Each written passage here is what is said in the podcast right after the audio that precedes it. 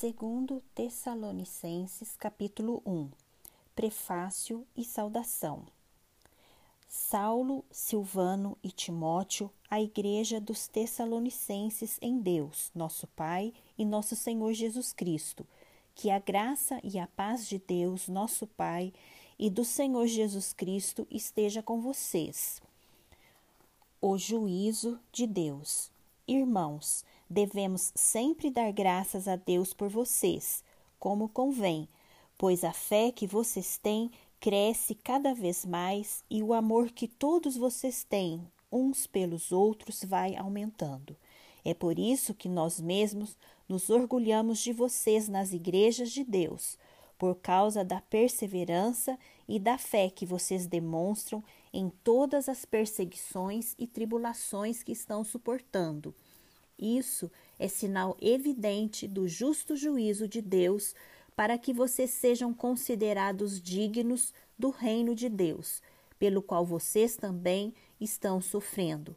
Pois, de fato, é justo para com Deus que ele retribua com tribulação aos que causam tribulação a vocês, e que dê a vocês que estão sendo atribulados alívio juntamente conosco, quando do céu se manifestar o Senhor Jesus com os anjos do seu poder, em chama de fogo, tomando vingança contra os que não conhecem a Deus e contra os que não obedecem ao Evangelho de nosso Senhor Jesus.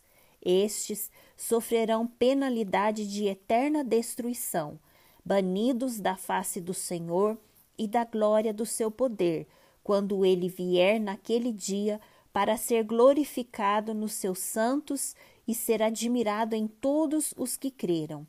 Isto inclui vocês, que creram em nosso testemunho.